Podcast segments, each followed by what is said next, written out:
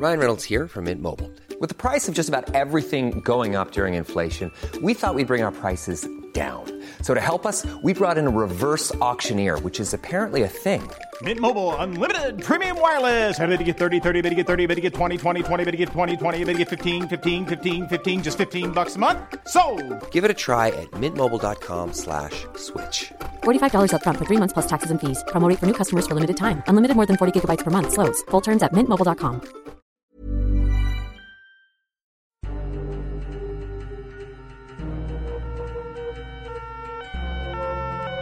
Les grandes affaires criminelles de nos régions, les grands procès, les cold cases, des témoignages, des décryptages, des récits, crimes et mystères, des Alpes jusqu'à Marseille, c'est le podcast fait divers du Dauphiné libéré.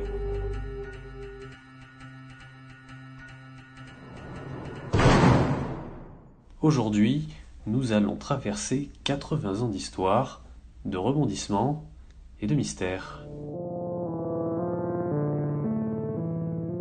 Au centre de ce récit, un assassinat, et pas n'importe lequel, celui du révolutionnaire soviétique Léon Trotsky.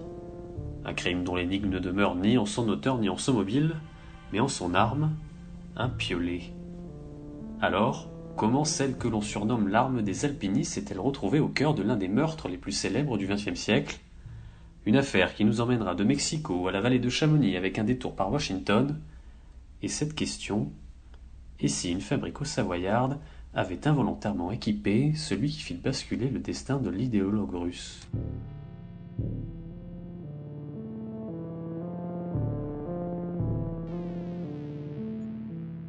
Il est à l'alpiniste que l'instrument est au musicien, un allié, un indispensable.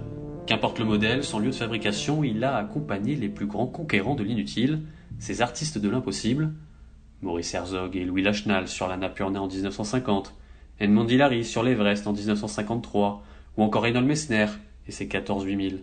Le piolet est l'accessoire indissociable des exploits en montagne. Le planter s'est également augmenté ses chances de rester en vie, mais pas en cet été 1940.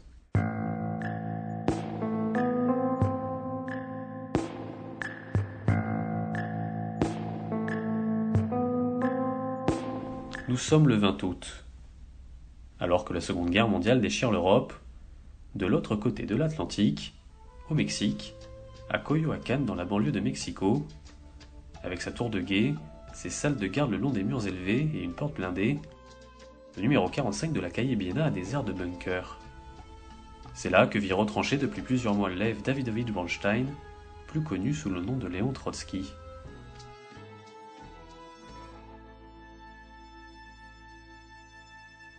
Il faut dire que l'un des leaders de la révolution d'octobre 1917 a des raisons d'être parano, traqué par les sbires de Staline depuis son exil forcé en 1929 pour avoir dénoncé la bureaucratisation du régime, il a vu plusieurs de ses proches, dont son fils Léon Sedov, décédés dans des circonstances troublantes ces dernières années. Lui-même d'ailleurs vient tout juste d'échapper à une tentative d'assassinat, il s'en était fallu de peu pour que le 24 mai 1940 son existence ne prenne subitement fin, lorsque vingt hommes, déguisés en policiers mexicains, ont fait irruption chez lui à l'aube, avant de mitrailler la chambre où il dormait avec son épouse Natalia Sedova. Réveillé par les rafales et sans doute animé par un instinct de survie, le couple est parvenu à bondir du lit avant de se protéger en se recroquevillant dans un coin. Trotsky et sa femme s'en sont sortis miraculeusement. Le petit-fils Sieva a lui été blessé au pied. Conscient d'avoir été chanceux cette fois-là, l'idéologue décide de renforcer la sécurité autour de la maison après cet attentat. Trois mois plus tard, la forteresse, encore marquée par les impacts de balles, semble désormais infranchissable pour quiconque voudrait y pénétrer avec un objectif malveillant. Et pourtant.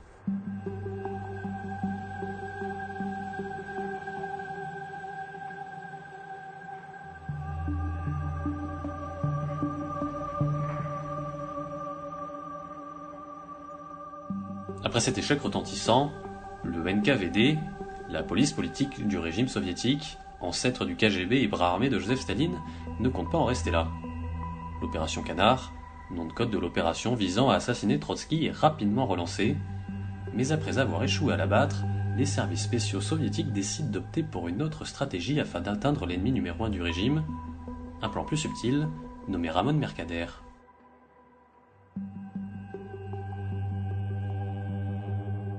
Ce communiste catalan de 27 ans évolue en tant qu'agent du NKVD depuis deux ans. Recruté en Espagne au cours de la guerre civile, c'est grâce à ses fréquentations qu'il est choisi pour cette mission. Le jeune homme a une liaison avec Sylvia Ageloff, une trotskiste américaine rencontrée à Paris quelques années plus tôt. Elle est surtout l'une des secrétaires de Léon Trotsky. Cette dernière ne soupçonne évidemment rien les projets de son amant, elle ne connaît même pas sa véritable identité. Pour elle, Mercader est un journaliste canadien qui se nomme Frank Jackson. C'est grâce à cette couverture que l'agent soviétique va parvenir à approcher l'idéologue pour lui asséner le coup fatal. Mais qu'est-ce qui a bien pu convaincre Ramon Mercader d'accepter une telle mission? Deux jours après l'attentat raté du 24 mai, le révolutionnaire catalan s'entretient avec Noam Isakovic Ettingen, général du GPU dont il est proche. Il a fait sa connaissance quelques années auparavant en Espagne. Amant de sa mère, Caridad Mercader, c'est lui qui l'a recruté au NKVD. Au cours de ce rendez-vous, Ettingen prévient Mercader qu'il va devoir se salir les mains, lui assurant qu'il ne fera qu'exécuter une sentence juste prononcée à Moscou et que cet énorme honneur ferait de lui un héros pour toujours, détaillera plus tard Dimitri Volkogonov, ancien général soviétique et historien russe. Mon camarade, Mercader, qui selon les témoignages de l'époque ne s'attendait pas à être impliqué dans le complot visant à tuer Trotsky jusqu'à cette discussion, décide d'accepter.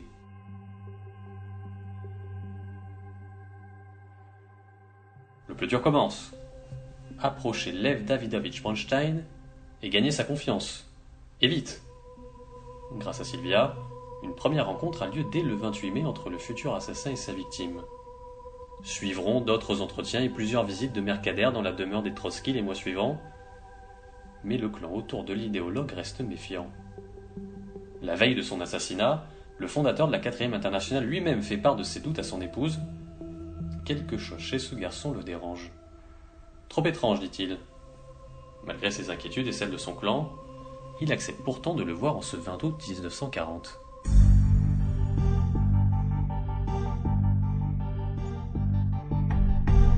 Il est aux alentours de 17 heures. Le soleil frappe fort dans le faubourg de Mexico quand Ramon Mercader, alias Frank Jackson, se présente au 45 de la Calle Biena. Celui que tout le monde croit alors journaliste a demandé à s'entretenir avec Léon Trotsky. Il a écrit un article destiné à paraître dans un journal communiste et il aimerait bien lui faire relire. Bien connu désormais de la demeure, les gardes du corps ne le fouillent même pas. Il est accueilli par le grand penseur communiste qui le fait alors rentrer dans son étude. Celui-ci s'assoit à son bureau et commence la lecture du papier. Mercader se place derrière lui, faisant mine de lire par-dessus son épaule. Les deux hommes se retrouvent seuls dans la pièce. Le moment est idéal pour frapper et faire définitivement taire l'ennemi de Staline. Mais comment? Mercader, qui a échafaudé son plan depuis plusieurs semaines, compte prendre la fuite avant que l'on remarque le corps inanimé de l'idéologue. Et après plusieurs tentatives d'assassinat ratées des services secrets soviétiques, l'agent du NKVD sait qu'il n'a pas le droit à l'erreur. Le choix de l'arme a donc été important. Il faut qu'elle soit efficace, sans faire de bruit, afin qu'il puisse quitter les lieux sans éveiller les soupçons. L'assassin a donc décidé d'opter pour une arme pour le moins surprenante.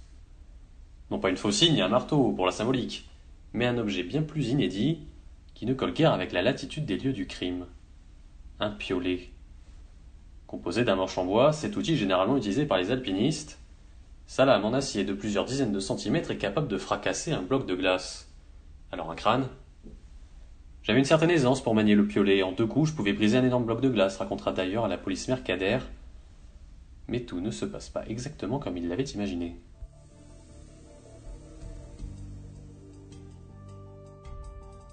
Lui qui voulait opérer dans la discrétion, se fait remarquer à peine après avoir franchi la porte d'entrée.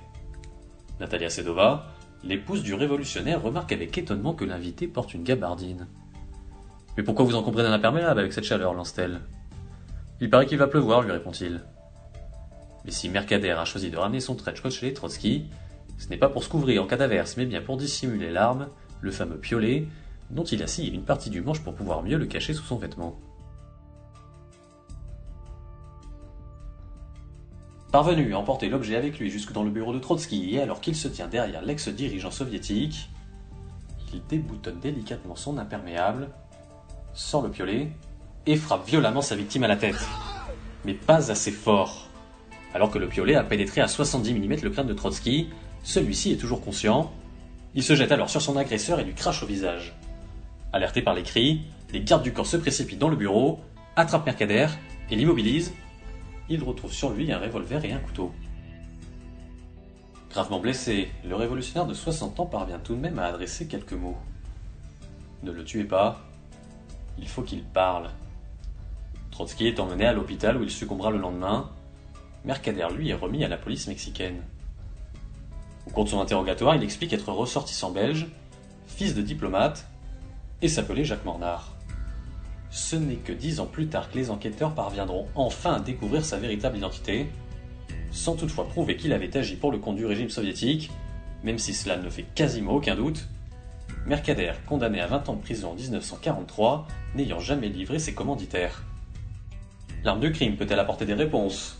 Brandit fièrement par le chef de la police lors d'une conférence de presse le lendemain de l'assassinat de Trotsky, elle disparaît de la circulation, avec ces questions en suspens.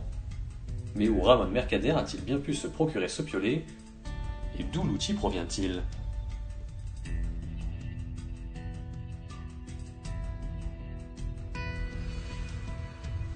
Assez vite, il apparaît évident que l'arme vient d'Europe, et plus précisément des Alpes, où l'on recense plusieurs fabriques de piolets à l'époque, et où la pratique de l'alpinisme sur glace est répandue. Certains avancent même que l'outil fatal à Trotsky a été forgé dans la vallée de Chamonix, aux Ouches, par l'entreprise Simon. L'usine savoyarde est l'une des plus réputées dans le milieu de la montagne. Elle a équipé certaines des plus grandes expéditions, dont l'Everest ou encore l'Annapurna au milieu du XXe siècle. Le passé des deux principaux protagonistes peut-il étayer cette thèse? En plus de son séjour de 11 mois en Isère domaine, on sait que Trotsky a brièvement résidé à Chamonix durant son exil en France dans les années 30. Le piolet aurait-il été une pièce rapportée de son passage dans l'Hexagone? Peu probable. Et du côté de Ramon Mercader Ce n'était pas la première fois qu'il maniait l'arme des alpinistes. Voulait-il gravir le Popocatépetl ou l'Orizaba, point culminant du pays comme il le dira aux enquêteurs? On retrouve la trace de l'espagnol à Genève quelques années auparavant, en Suisse donc, mais non loin de Chamonix. Ayant passé son enfance en France, Mercader aurait pratiqué l'alpinisme. Pour Ludger Simon, ancien président de l'entreprise éponyme, cela ne fait aucun doute. C'est bien avec un piolet Simon que l'activiste catalan a assassiné l'ex-dirigeant soviétique. À la forme de la tête ovale du manche à la virole, on reconnaît un de nos modèles des années 30. La forme est caractéristique, détaille-t-il dans les colonnes du Dauphiné libéré du 25 août 2013. Mais au sein même de la vallée, Certains ont des doutes. Pour Jean-Michel Deschamps, grand collectionneur et expert de piolets, certains détails sur la lame auraient tendance à indiquer qu'il s'agit d'un outil de fabrication suisse ou autrichienne. Alors 65 ans après la mort de Trotsky, rebondissement, l'arme du crime aurait refait surface.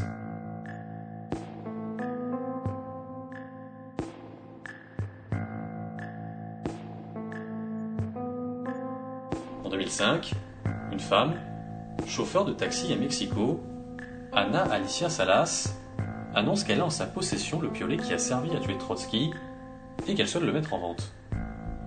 Fille d'un ancien officier mexicain, elle a avoué avoir gardé l'outil des années sous son lit.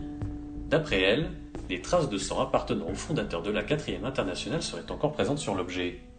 Esteban Volkov Bronstein, petit-fils de l'idéologue soviétique, se typerait à effectuer un test ADN pour vérifier qu'il s'agit bien de l'arme du crime à condition que l'objet soit offert au musée dédié à son grand-père. Anna Alicia Salas refuse, et Volkov commence à émettre des doutes sur l'authenticité du piolet. La nouvelle fait le tour du monde, et arrive jusqu'aux oreilles de Case Melton. Cet historien américain, auteur et collectionneur spécialiste des services secrets, s'est lancé à la recherche de ce qu'il considère comme l'arme la plus emblématique du XXe siècle en 1975. Alors lorsqu'il entend parler d'Anna Alicia Salas et de son piolet, Melton n'hésite pas une seconde et saute dans un avion direction Mexico afin de rencontrer la propriétaire de l'outil.